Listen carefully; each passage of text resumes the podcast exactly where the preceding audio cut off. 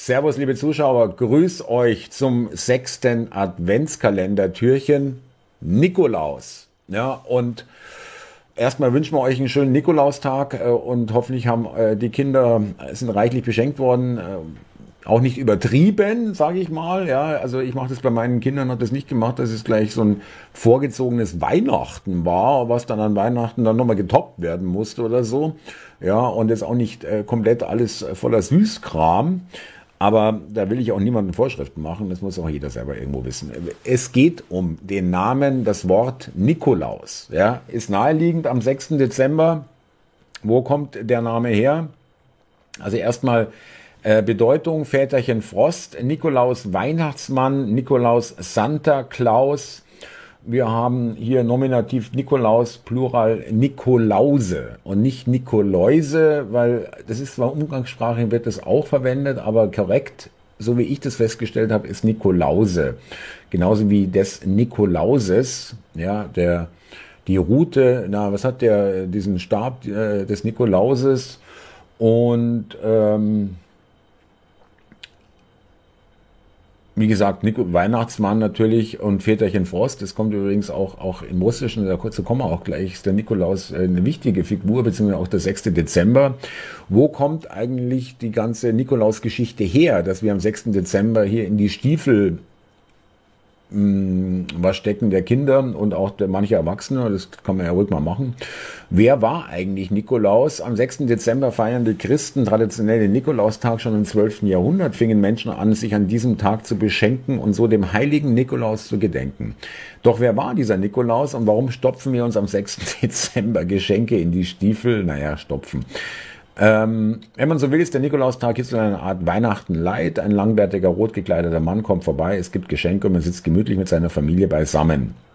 Während der Weihnachtsmann erst im 20. Jahrhundert populär wurde, also im letzten Jahrhundert, hat der heilige Nikolaus eine deutlich weit zurückreichendere Vergangenheit. Äh, die Historiker gehen davon aus, dass in der Figur des heiligen Nikolaus zwei reale Personen zu einer verschmolzen sind. Einem ist es das ist das Nikolaus von Myra, Bischof einer Stadt in der heutigen Türkei. Er lebte dort im dritten Jahrhundert. Hinzu kommen Geschichten von Nikolaus von Sion, der im sechsten Jahrhundert ein Abt in der Nähe von Myra und später Bischof in Pinara war dem heiligen Nikolaus, also der Kombination dieser beiden Nikoläuse, die schreiben hier Nikoläuse übrigens, also ich würde sagen Nikolause, werden bis Ende, werden bis heute etliche Legenden und Wunder zugeschrieben. So soll er mehrere Tote wieder zum Leben erweckt oder einen Sturm besänftigt und so Seeleute gerettet haben. Für den heutigen Feiertag spielt aber eine andere seiner Eigenschaften eine große Rolle. Er soll sehr großzügig und hilfsbereit gewesen sein. Die wohl gängigste Legende in diesem Zusammenhang handelt von einem Mann, der seinen drei Töchtern, und da kommen wir zu dieser Stiefelgeschichte, keine Mitgift für ihre Hochzeit geben konnte. Aus Mangel an Alternativen war er kurz davor, sie in die Prostitution zu schicken. Als Nikolaus davon erfuhr, schlich er sich drei Nächte hintereinander an ein Fenster des Hauses und warf jeweils einen Goldklumpen hinein. Damit können die drei Schwestern dann eine glückliche Hochzeit feiern. Und jetzt kommt die Stiefel. Es ist ein bisschen hinkonstruiert, gebe ich zu, aber okay, müssen wir nehmen. Wir haben nichts anderes. In einer Version der Geschichte trifft Nikolaus mit den Goldklumpen jeweils in die Stiefel der Mädchen, die am Fenster zum Trocknen aufgehängt wurden.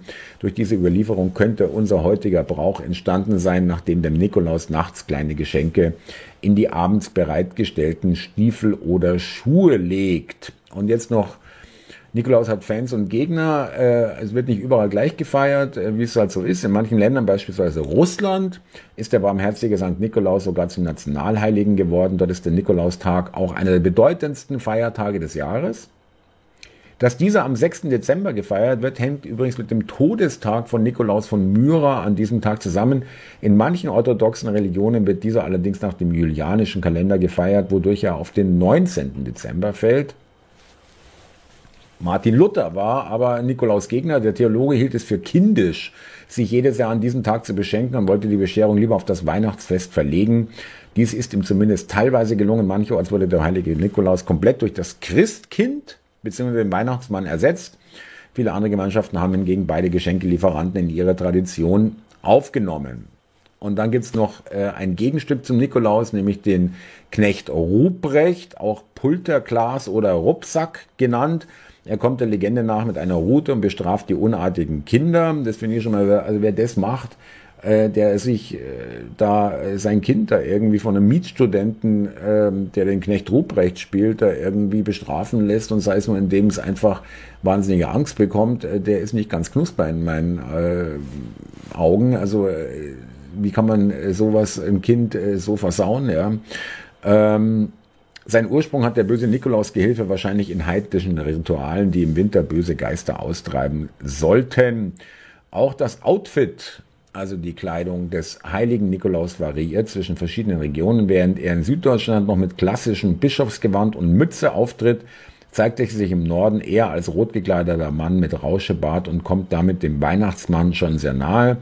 Diese Darstellung wurde übrigens nicht von Coca-Cola, sondern von dem aus Deutschland ausgewanderten Karikaturisten Thomas Nast erfunden.